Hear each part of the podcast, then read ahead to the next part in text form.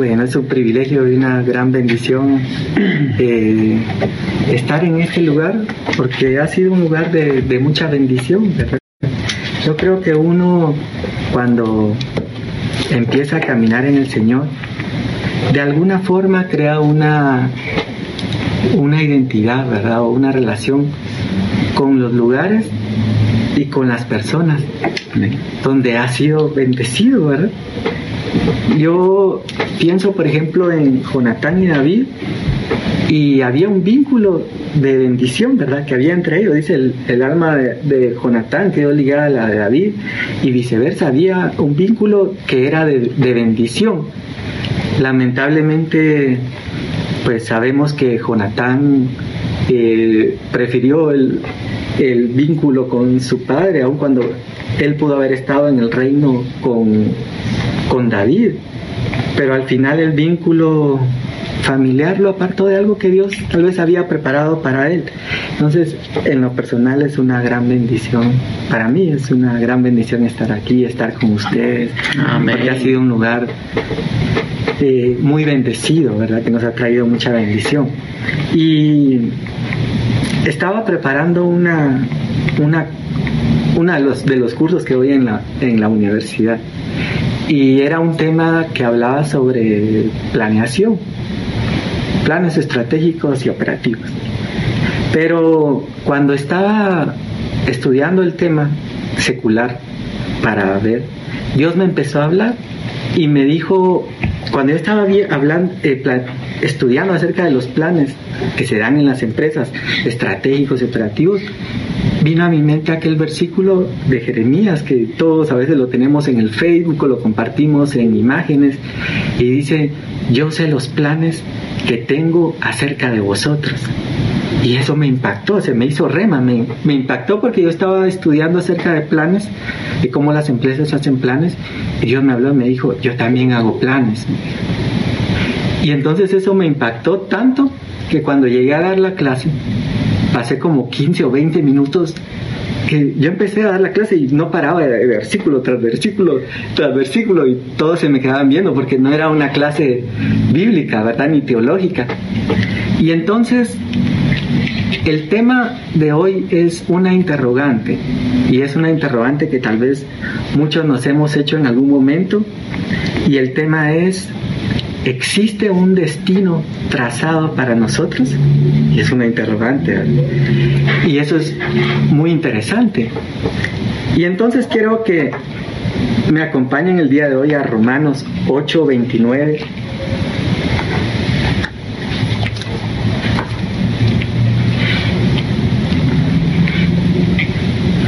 Romanos 8:29, si alguien lo, lo tiene, lo puede leer porque a los que antes conoció, también los predestinó para que fuesen hechos conforme a la imagen de su Hijo, para que Él sea el primogénito entre muchos hermanos.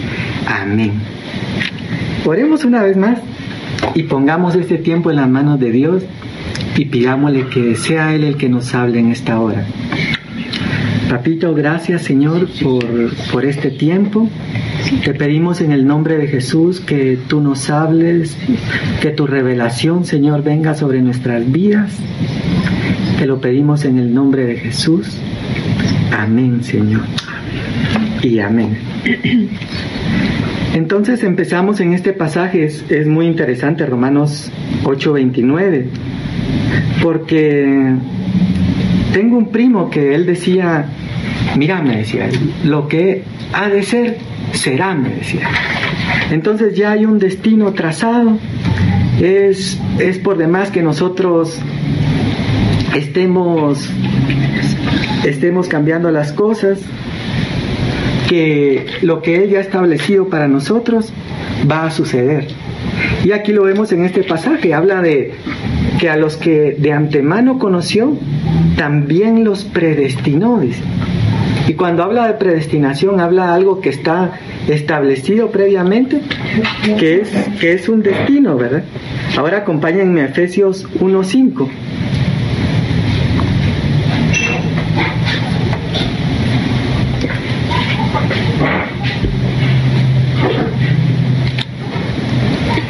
Amor habiéndonos predestinado para ser adoptados hijos suyos por medio de Jesucristo, según el puro afecto de su voluntad. Y aquí viene y vuelve a hablar de lo mismo, ¿verdad? Vuelve a hablar de que ha habido una predestinación y en el versículo 11 vuelve a repetir, dice, también hemos obtenido herencia habiendo sido predestinados según el propósito de aquel que obra todas las cosas conforme al consejo de su voluntad. Entonces ahí empezamos a ver que sí hay un, hay un destino, hay un plan que Dios trazó. Dios no, no está improvisando con nosotros, sino que Él preparó un plan de antemano y por ejemplo lo vemos en el llamado de Jeremías, en Jeremías 1.5, si quieren busquémoslo. Busquemos Jeremías 1.5.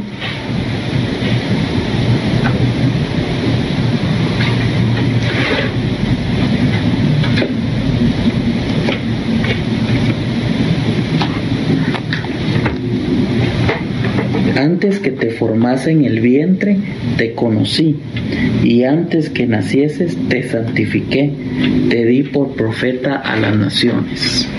Miren qué interesante, porque viene Dios y traza un plan o traza un destino para este profeta.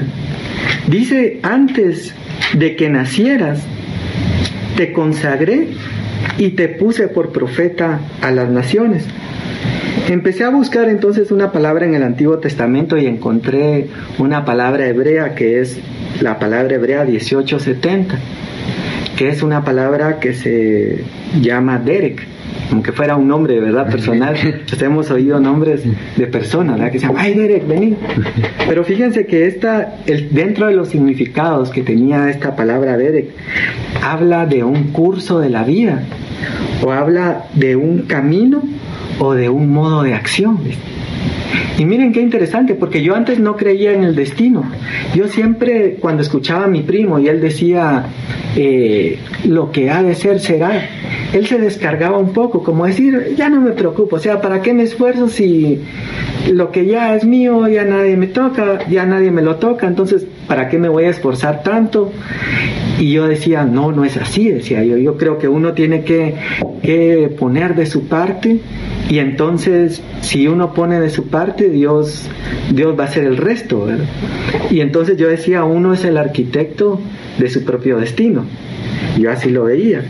Pero en estos versículos que hemos leído, y en el de Jeremías, cuando dice yo sé los planes que tengo para ustedes, vemos a un profeta Jeremías que lo habían escogido antes de que naciera y le habían trazado un plan. Y luego hay otro pasaje que me llama mucho la atención. Aquí apunté un montón de versículos para que no se me olvidara. Y es el Salmo 139. El Salmo 139, 16.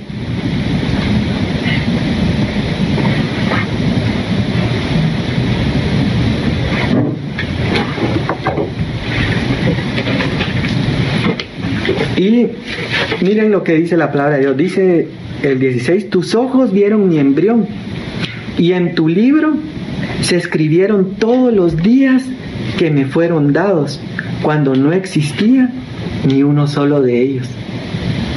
Entonces sí hay un destino, sí hay un plan que Dios trazó para nosotros.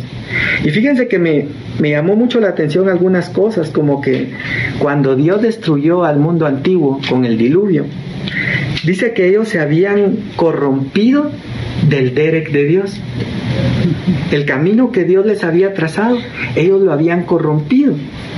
Y entonces eso me llamó a mí la atención porque cuando hablamos de un destino muchas veces pensamos otra vez que es algo que ya está establecido y que no importa lo que pase, de todas formas lo vamos a alcanzar. Y en cierta forma sí, porque nosotros vemos algunos casos, algunos ejemplos como el de Sansón, que él lo había que Dios lo había escogido para que él matara a muchos filisteos, para que él gobernara sobre el pueblo de Israel, para que él fuera juez, pero en el camino él se perdió. Pero dice que cuando él murió en su muerte, mató más filisteos que los que mató durante toda su vida. Entonces el plan de Dios se cumplió de todas formas. Pero la parte del plan de Dios donde Él que tenía que sojuzgar o él tenía que gobernar sobre Israel como juez, esa se perdió, porque él terminó siendo el reír de, de los filisteos. Y entonces ahí viene otra pregunta y es, si hay un destino trazado para nosotros, eh, ¿se puede perder ese destino que nosotros tenemos trazado? Y entonces me impresionó porque empecé a ver que, por ejemplo, en Romanos, cuando habla de la voluntad de Dios, eh, habla de varios niveles, ¿verdad? Dice, para que conozcamos la buena voluntad de Dios, lo que es bueno, agradable y perfecto. Da tres niveles de lo que puede suceder. Y cuando Pablo le está escribiendo a, a la iglesia de Romanos, creo yo, de Corintios, que le están preguntando acerca del matrimonio, y él dice, respecto a las preguntas que me hicieron del matrimonio, dice, es Romanos, ¿verdad? O Corintios.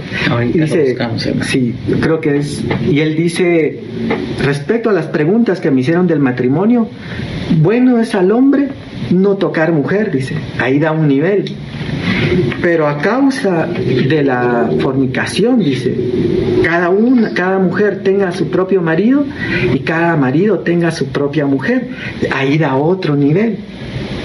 Y por ejemplo, cuando dice es mejor casarse que quemarse, o sea, da varias opciones, pero dice, pero si alguno ha propuesto en su corazón eh, no, no, no casarse y no está presionado por sus pasiones, está mejor si no se casa. Entonces, da varias opciones. Y entonces ahí empezamos a ver de que aunque Dios ha trazado un plan y Él ha preparado algo para nosotros, nosotros sí somos arquitectos de nuestro destino en el sentido que podemos influir en Él. Por ejemplo, me llama la atención que el apóstol Pablo, y aquí lo habla en Hechos 26, 19, dice el apóstol Pablo, si, si lo buscan y lo pueden leer,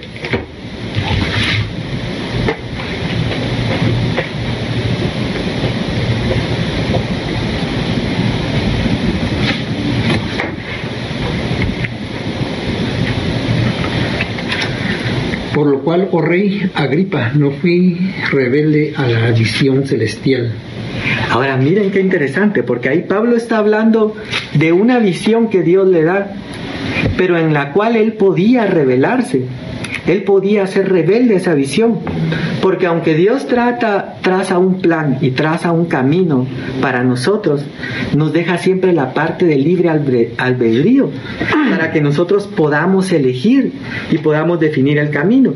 ¿Y dónde lo vemos? Por ejemplo, lo vemos en el caso de Lot. Dios viene y traza un plan de escape para Lot. Y le dice, miren ángeles, van a ir a sacar a Lot, lo van a sacar de Sodoma y Gomorra y lo van a llevar hasta este monte. ¿Se recuerdan de la historia? Y en el camino sabemos todo lo que pasó, la mujer se queda, se convierte en estatua de sal, pero cuando van a medio camino, había un plan y un destino que Dios les había trazado, había algo que Él ya había predefinido para ellos. Eh, ellos dicen, ¿sabes qué? No nos lleves al monte, déjanos aquí, en esta parte. Y entonces, aunque Dios había definido un plan, respeta la decisión de ellos, personal, de decir, bueno, está bien, yo no los puedo obligar. Yo no les puedo torcer el brazo y hacer que hagan lo que yo digo, porque Dios es caballeroso, ¿verdad? Y lo hemos eh, platicado en otras oportunidades que cuando está en Apocalipsis y Él dice, he aquí yo estoy a la puerta y llamo, dice hace una invitación, es una llamada, como dice, hola. Y a mí me gusta mucho este ejemplo porque yo siempre digo que no llega como el FBI, ¿verdad? Cuando llega el FBI que vemos en las películas, dice, FBI, abran la puerta y ahí van con aquellos grandes mazos a romper la chapa y a meterse de una vez. Dice la Biblia que el diablo sí, dice, vino a robar, matar y destruir. Y dice en otro pasaje, el que aportillare su vallado, dice, lo morderá la serpiente. Entonces el enemigo a nuestras almas eh, ha venido para robarnos la paz, para robarnos las bendiciones, para matar nuestra vida espiritual, para destruirnos espiritualmente y no está pidiendo permiso ni está tocando la puerta como lo hace el Señor, sino que ve un espacio ahí descuidado Dice, el que aportía su vallado, abrió un portillo y ahí se, ahí se cuela, ahí se mete la serpiente. Entonces, vemos ahí en, en el caso de Lot y lo vemos también en el caso de Rebeca. eh, viene el criado, le habían encomendado una misión de ir y buscar a la, a la esposa de Isaac. Y entonces él viene y empieza a pedirle a Dios y le dice, Señor, te pido por favor que, que me des éxito en este viaje. Y, y, le pone una señal a Dios y le dice, yo te pido que la doncella a la cual yo le pida, dame de beber, me dé agua no solamente a mí, sino que también le dé agua a cada uno, a cada uno de mis camellos. Y fíjense que me llama, busquemos el pasaje que está en Génesis 24, 14. Y van a ver qué interesante lo que dice Génesis 24, 14. Miren, dice que sea la joven, dice el criado de Abraham, a quien yo diga, por favor, baja tu cántaro para que yo beba, y que responda, bebe, bebe, y también daré de beber a tus camellos, la que tú has designado, dice la Biblia de las Américas, y en la Reina Valera 60 dice, la que tú has destinado. Está hablando nuevamente de un destino. Y eso me llamó la atención porque entonces Rebeca está dentro de un plan de Dios.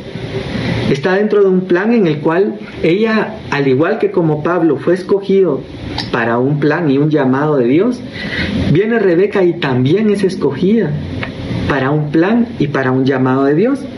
Pero más adelante, cuando, bueno, le dan regalos y todo, pero cuando llega el tiempo de partir, la familia quiere retenerla y dice, ¿saben qué? Quédense más tiempo.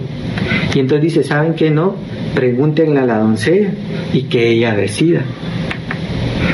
¿Y cómo es que alguien que ya está elegido de parte de Dios, que ya fue escogido, todavía le pueden preguntar y él puede decir no al llamado o, al, o a lo que ya lo eligieron? Porque Rebeca ya estaba elegida, era la, persona que Dios había escogido, pero si ella dice no, entonces Dios cambia el plan, porque Él tiene planes alternos. Por ejemplo, el, plan de Dios dice es que todos eh, se salven y que todos procedan al arrepentimiento, pero no todos se van a salvar. Y ahí viene otro punto interesante, porque hay otro pasaje de la Biblia, eh, Jeremías 10:23. Busquémoslo.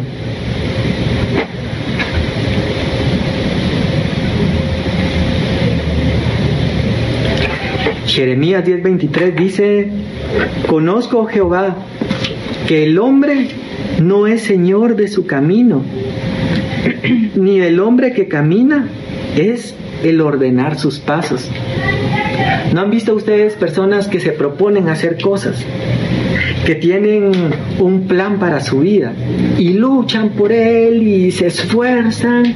Candidatos políticos, por ejemplo, que luchan y están una y otra elección y dice la, la próxima va a ganar él y nunca ganan porque no estaba, porque aunque ellos se han propuesto, dice, se han trazado algo en hacer, eh, Dios determina otra cosa, y así dice Proverbios 16.9.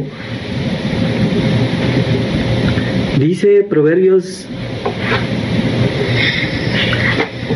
16.9, dice, el corazón del hombre piensa su camino, mas Jehová endereza sus pasos. Entonces a veces hay cosas que nosotros nos proponemos o hemos conocido personas que, que, hemos visto que se han propuesto cosas y nunca lo logran, porque no depende de ellos, no estaba dentro de su plan, no estaba dentro de su destino. Y entonces eso me llama la atención porque el enemigo, una de las cosas que va a tratar de hacer es tratarnos del, eh, desviarnos del destino de Dios, del destino que Dios tiene para nuestras vidas. Por ejemplo, con Jesús llegó en la tentación después del ayuno, Y viene y le dice, mira, todo esto te daré si postrado me adorares. ¿Qué era lo que lo que Satanás, que el Señor lo reprenda, quería hacer con Jesús, era sacarlo del plan de Dios. Era decirle, mira, yo te acelero el, plan de Dios. Y, no te voy a hacer pasar todo el proceso, sino que si quieres, yo te doy todo esto sin que te cueste tanto y solo me das adoración. Quería desviar el plan de Dios.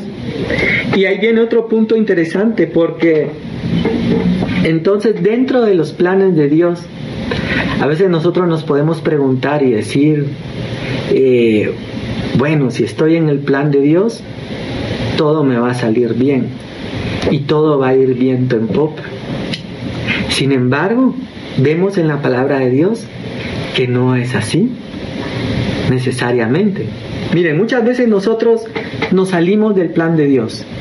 Y ese salir o corromper ese camino o esa voluntad de Dios para nuestras vidas, ese derek o ese curso de vida, nos lleva a acarrear consecuencias que son negativas. ¿Era la voluntad de Dios que Sansón perdiera los ojos, que perdiera el pelo, que fuera el reír? No, pero él se lo buscó. Ahora bien, como así como en la vida de Sansón, nosotros también vemos en la vida de Job y vemos en la vida de José que llegan situaciones negativas a su vida, pero que no necesariamente significan o representan que Dios se está apartando de él o que él está fuera de la voluntad de Dios o que ha dejado el camino de Dios o que ha dejado el de, de Dios, ¿verdad? Esa dirección. Nosotros vemos a José y él se mantiene fiel a pesar, lo venden, lo echan a un pozo, se va de esclavo. Eh, cuentan, ¿verdad? Que en ese tiempo habían mercados de esclavos donde ponían ahí, mire, pase, pase, miren, está, tiene fuerza, está galletudo, aquí, mire, todavía está gordito, le va, carga, carga eh, bastante peso y no sé cómo los promocionaban, ¿verdad? Pero imagínense eh, la humillación que pudo haber significado para José estar en ese lugar y sobre todo yo siempre digo que es más difícil cuando uno está acostumbrado a todo lo contrario. Porque fíjense que en el caso de José, él estaba acostumbrado a que, mijito, venga, mijito, mire, le, le mandé a hacer esta túnica de muchos colores. Ah, mi José, mi hijo, cómo lo quiero, mi hijo lo amo. Y ustedes saben que era un hijo consentido, ¿verdad? De Jacob. Tanto así que eso fue lo que llevó a despertar la envidia de sus hermanos. Entonces era una, una persona, era un hijo de Dios que estaba acostumbrado a ser bien tratado, si lo pudiéramos ver así.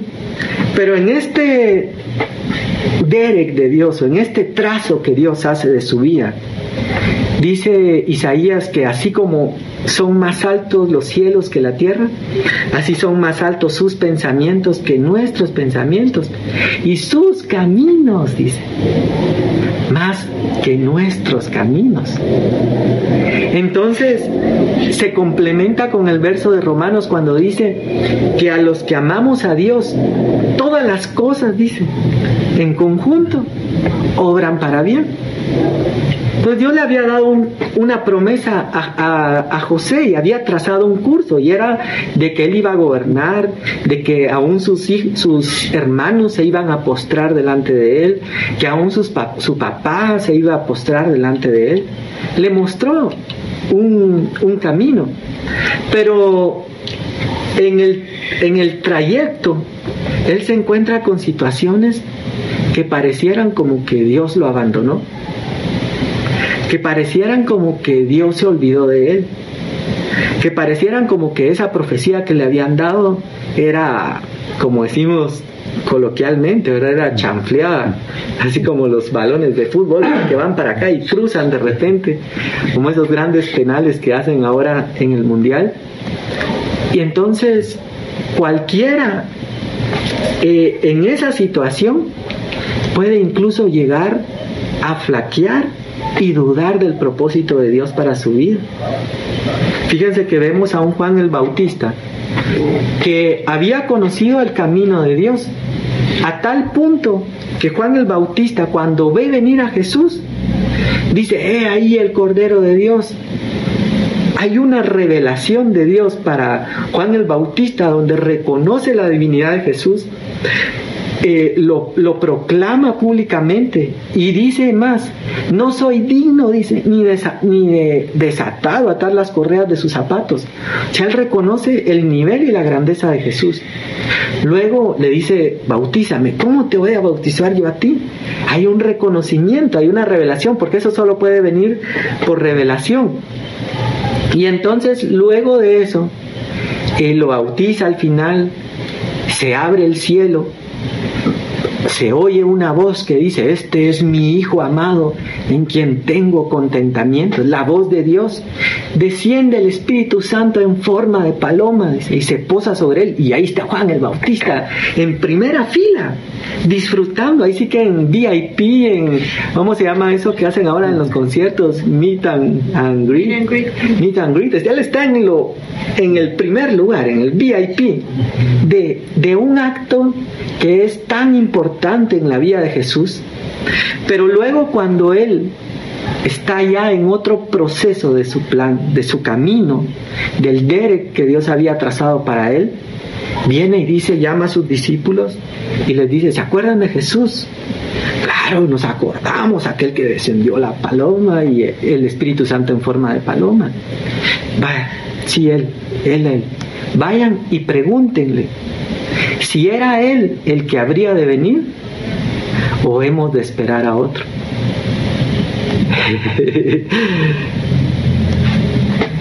decía uno de mis pastores, decía, el hombre en crisis, decía, ¿eh?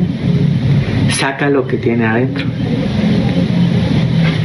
Y en el cantar de los cantares nosotros vemos que dice, son, sopla viento del sur, tiene un nombre, ¿verdad? Dice, sopla quilón y sopla, no sé, me recuerdo cuál se llama el otro viento, pero sopla viento del norte y sopla viento del sur y que mi huerto exhale sus aromas. Pero miren, qué interesante porque aún en la vida, en la vida normal, del ciclo anual de, del mundo, nosotros encontramos varias estaciones. Por ejemplo, aquí en Guatemala, aunque dicen que es el país de la eterna primavera, pero hay un invierno, hay un tiempo en que llueve. Y aunque no cae nieve, hay un tiempo en que hay mucho frío. Aunque ahora ya hay lugares donde sí cae granizo, ¿verdad? Hay nieve. Y hay otro tiempo que cuando es Semana Santa a veces, que hay un calor que no se aguanta. Entonces, en un mismo periodo de años hay varias estaciones y hay varias situaciones que vienen a nuestra vida. Entonces, en la vida de, José y en la vida de Job, nosotros vemos que dentro de ese Derek de Dios llegan momentos que no son muy agradables y que parecieran como que entonces se acabó el plan de Dios. A mí me llama la atención porque llegan sus mejores amigos de, Job, no sus enemigos, sus mejores amigos lo llegan a ver. Y dentro de lo que empiezan a hablar, ya cuando están algo desesperados y ven que la situación no cambia, dicen, ya Job, confiesa tu pecado. Ya, decí, ¿qué fue lo que hiciste? Y Job empieza a defenderse. Dice, si yo he visto a otra mujer, si yo he codiciado a otra mujer, y empieza él a decir como diciendo, yo no he pecado. O sea, esto, yo no he hecho algo que merezca un juicio de Dios por el cual esto me ha sobrevenido, me está viniendo.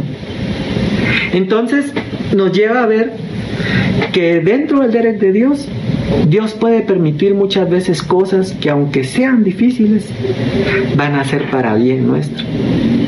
Aún Jesús dice, por lo que padeció, aprendió obediencia. ¿Cómo aprendió obediencia? Si era el Hijo de Dios, si era Dios hecho carne. Pero dentro de la parte humana de Jesús tenía que padecer eso. Y cuando vemos al pueblo de Israel que pasa por el desierto, dice, los hice pasar por el desierto para enseñarles que no solo de pan vivirá el hombre, sino de, toda palabra que sale de mi boca. Entonces, había un propósito y había una enseñanza en Dios.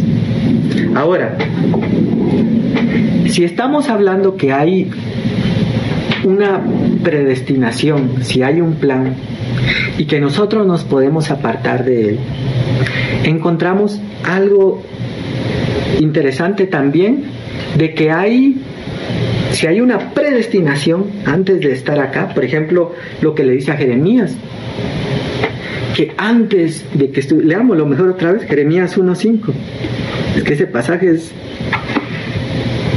es tremendo, miren lo que dice, dice, antes de que te formase en el vientre, te conocí. Ahora, eso es, eso es muy impresionante. ¿Por qué? Porque si él no estaba en el vientre siquiera, y Dios dice que él lo conoció.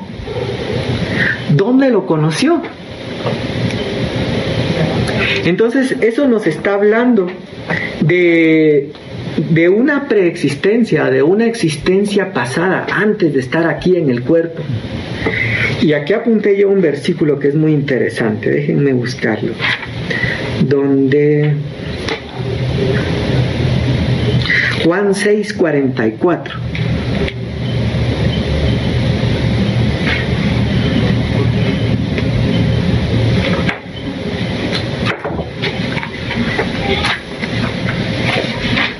Miren lo que dice. Ninguno puede venir a mí, dice, si el Padre que me envió no lo trajere, dice. Y dice más adelante, escrito está en los profetas, y serán todos enseñados por Dios. Así que todo aquel que oyó al Padre y aprendió de él, viene a mí. Pero eso es interesante, porque ¿dónde oyó al Padre? Si vemos a una persona, pensemos esos grandes testimonios como Nicky Cruz, que era un marero, que era un drogadicto, que era un gran delincuente, y él nunca en su vida conoció a Dios, nunca en su vida escuchó a Dios, nadie nunca le habló a Dios, hasta que llega un momento en que le llega el mensaje, le llega la revelación, él se convierte y llega, llega a Jesús. Pero dice, aquí está hablando Jesús y dice que el que, el que oyó al Padre y aprendió de él, ese es el que viene a mí. Y entonces Nicky Cruz, por mencionar un caso un ejemplo, ¿dónde escuchó al Padre? Hay una escuela preexistente antes del cuerpo. Lo vemos otra vez en Jeremías, lo que le está diciendo antes de que te formara en el, en el vientre. O sea, ni siquiera era un feto. Y Dios ya lo conocía. ¿Dónde lo conoció? Dice, según nos predestinó en Él antes de la fundación del mundo. Pero si antes de la fundación del mundo, para empezar, el mundo no empezó con Adán, empezó con otra creación anterior. Pero no nos metamos a eso, porque es otro tema, pero, pero imagínense cuánto tiempo tiene el mundo. Y dice que antes de, de la fundación del mundo nos predestinó. Entonces hubo una existencia antes. Hubo una escuela antes, hubo un aprender antes. Y entonces ahí viene algo interesante porque en ese escoger o en ese dere que Dios traza, viene un momento donde Pablo habla, y lo habla acá en, en Romanos 9:16, porque él está hablando del pueblo de Israel. Y dice, miren, así que no depende, bueno, leamos desde el verso 14, no, desde el verso 13, como está escrito, dice, a Jacob amé mas a Esaú aborrecí. ¿Qué pues diremos? ¿Hay injusticia en Dios? Eso es tremendo, imagínense. ¿Cómo es que hay un Dios que viene y dice, ¿saben qué? Este sí me cae bien, este lo voy a escoger. Y este va a ser el primogénito y este se va a llevar la bendición, pero a este voy a aborrecer. pareciera como que hay una injusticia en Dios y aquí lo dice lo, lo dice eh, Pablo, ¿verdad? Dice, ¿qué pues diremos? ¿Hay injusticia en Dios? De ninguna manera, dice. Pues a Moisés dice, tendré misericordia del que yo tenga misericordia y me compadeceré del que yo me compadezca. Así que no depende del que quiere ni del que corre, sino de Dios que tiene misericordia, dice. Y eso me impresionó. Porque entonces el hecho de que nosotros estemos hoy sentados aquí y de que podamos estar recibiendo la palabra y de que haya en nuestro corazón un anhelo de buscar de Dios y que haya en nuestro corazón un anhelo de acercarnos a Él, de tener el mover de su Espíritu Santo, de que su Espíritu Santo se derrame en dones, de que su Espíritu Santo se derrame en profecía, se derrame en palabra, de, escuchar una voz que nos guíe hacia el camino, porque el salmista viene y dice, Señor, muéstrame el camino en el que debo de andar. Yo no sé si a ustedes les ha pasado, pero yo le he dicho muchas veces al Señor, Señor, muéstrame, muéstrame el camino y dime, y si esto no está bien, como dice tu palabra, encomienda al Señor tu camino y Él enderezará tus veredas. Muéstrame, yo quiero andar en tu voluntad, yo quiero caminar en bendición, yo quiero hacer eso. No depende de nosotros, porque dice que aún la fe es un don de Dios. Dice, no por obras para que nadie se gloríe, tampoco es por obras. Es un regalo de Dios inmerecido y en el cual Él nos escogió. ¿Por qué? No lo sabemos. En este momento, ¿verdad? O tal vez no tenemos toda la revelación, porque la revelación, hoy estamos viendo pincelazos, ¿verdad? Del, del destino. Y decía, decía mi pastor, este mi pastor, que la revelación es como el amanecer. Cuando está amaneciendo nosotros nos acercamos a la ventana y vemos y si alguien nos preguntara, ¿de qué color es el árbol? Es negro, decimos nosotros porque se ve oscuro, solo vemos una sombra. Pero ya le vemos la forma, ya vimos, ya distinguimos que es un árbol, pero todavía no logramos ver todos los detalles porque no está toda la luz. Pero dice que la, que la senda del justo es como la luz de la aurora, que va de aumento en aumento hasta que el día es perfecto, entonces va a llegar un momento en que la revelación va a llegar a ser perfecta. Pero el hecho de que nosotros estemos aquí es una bendición de Dios. Ahora viene en otro pasaje y dice, dice Jesús, ¿por qué hablas por parábolas? Para que viendo no vean y oyendo no oigan. No sea que oyendo crean y se salven. Se los estoy parafraseando.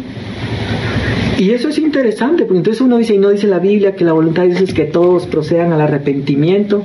Y entonces, ¿por qué si Dios quiere que todos procedan al arrepentimiento, por qué se oculta de estos? Entonces, vemos que también tiene que ver, es el destino, la predestinación, tiene que ver con un llamado. Por eso aún en, segunda de Timoteo, cuando nosotros vemos, dice, estos tienen apariencia de piedad, y dice, habla de, un grupo de mujeres, dice que están siempre aprendiendo, pero nunca pueden llegar al pleno conocimiento de la verdad. ¿Se recuerdan de ese pasaje cuando está hablando del carácter de los hombres en el final de los tiempos? Ahí están huyendo, están aprendiendo, están siendo expuestos a la palabra, pero no pueden entender, porque la revelación ha sido quitada. Entonces no, no depende del que corre ni del que quiere, sino de Dios que tiene misericordia. Ahora bien, nosotros nos podemos apartar de Dios y decía este mi pastor, que hay batallas antes, durante y después. Por ejemplo, vienen los discípulos y le preguntan a Jesús y le dice, Señor, ¿quién pecó para que éste naciera ciego? Eso es, muy interesante porque Jesús se pudo haber volteado y les hubiera dicho, ¿hasta cuándo voy a estar con ustedes? ¿Por qué no aprenden? ¿Cómo que quién pecó para que éste naciera ciego? ¿Cómo iba a pecar si no había nacido? Pero Jesús no responde eso, sino que dice Jesús, ni él pecó, ni sus padres, sino que es para mostrar el poder de Dios. Y ahí viene otra cosa interesante, porque en ese propósito, en ese derek de Dios, nosotros vemos que habla, que dice que por ejemplo a Faraón, Dios lo endureció. Qué triste, qué duro ha de ser que Dios endurezca nuestros corazones. Que escuchemos la palabra. Que oigamos como oír llover. Que no cambiemos. Qué duro ha de ser. Porque a Faraón dice que primero él endureció su corazón. Por eso dice Isaías, si oyeres hoy su voz, no endurezcáis vuestros corazones, porque primero somos nosotros los que endurecemos nuestro corazón, los que cerramos el corazón a Dios y decimos, no, yo voy a vivir mi vida, ya estoy cansado, que siempre me quieren imponer, que solo que no, no robarás, no matarás, los diez mandamientos, que no sé qué, no, ya me cansé. ¿Han oído eso? ¿Han, ¿Han, oído eso que a veces, aunque tal vez no se expresa, se escucha dentro del corazón y que es alimentado aún, podría decirlo, desde las mismas fuerzas oscuras espirituales? Y entonces dicen, no, ya me cansé, ¿saben qué? Voy a hacer mi voluntad. Y entonces lo que pasó en Génesis 6, antes de Génesis 6, dice que el hombre corrompió su Derek. Dios le cambió, Dios tenía un plan para Adán y Eva. Ellos lo rompieron, se les cambió. Y entonces ahora viene y vemos que hay personas que pierden batallas antes de nacer. Nosotros vemos a Jacob y Esaú que están en el vientre y estando en el vientre se están peleando. Y entonces viene Rebeca y se deprime y dice, no, mejor no quiero la vida, no recuerdo exactamente todo lo que dice, pero viene y Dios le tiene que hablar. Y ahí es donde le dice el, el, el, mayor servirá al menor y hay dos naciones dentro de ti, pero no habían nacido y había una batalla en el vientre. Y nosotros vemos en el caso de los sacerdotes, miren cómo eran los sacerdotes. Dios dice, si viene en la tribu de Leví, es sacerdote de Dios. Pero empieza a dar, y aquí lo, aquí lo apunté también. Vamos a ver, el versículo es...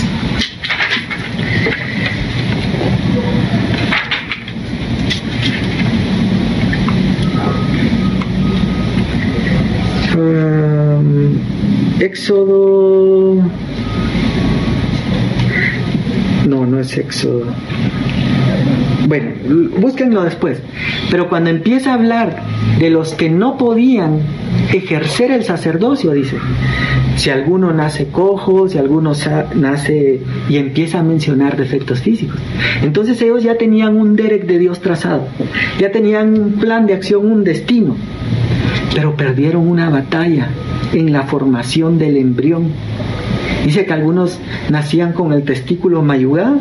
Ah, este nació estéril, no da fruto. Miren qué tremendo lo de los frutos. No da fruto, entonces él no puede ejercer porque no, no es fructífero. Y aunque nacía en Leví, venía predestinado para ser sacerdote, no podía ejercer. Entonces eso es lo que el enemigo trata de hacer con nuestras vidas, desviarnos del propósito de Dios.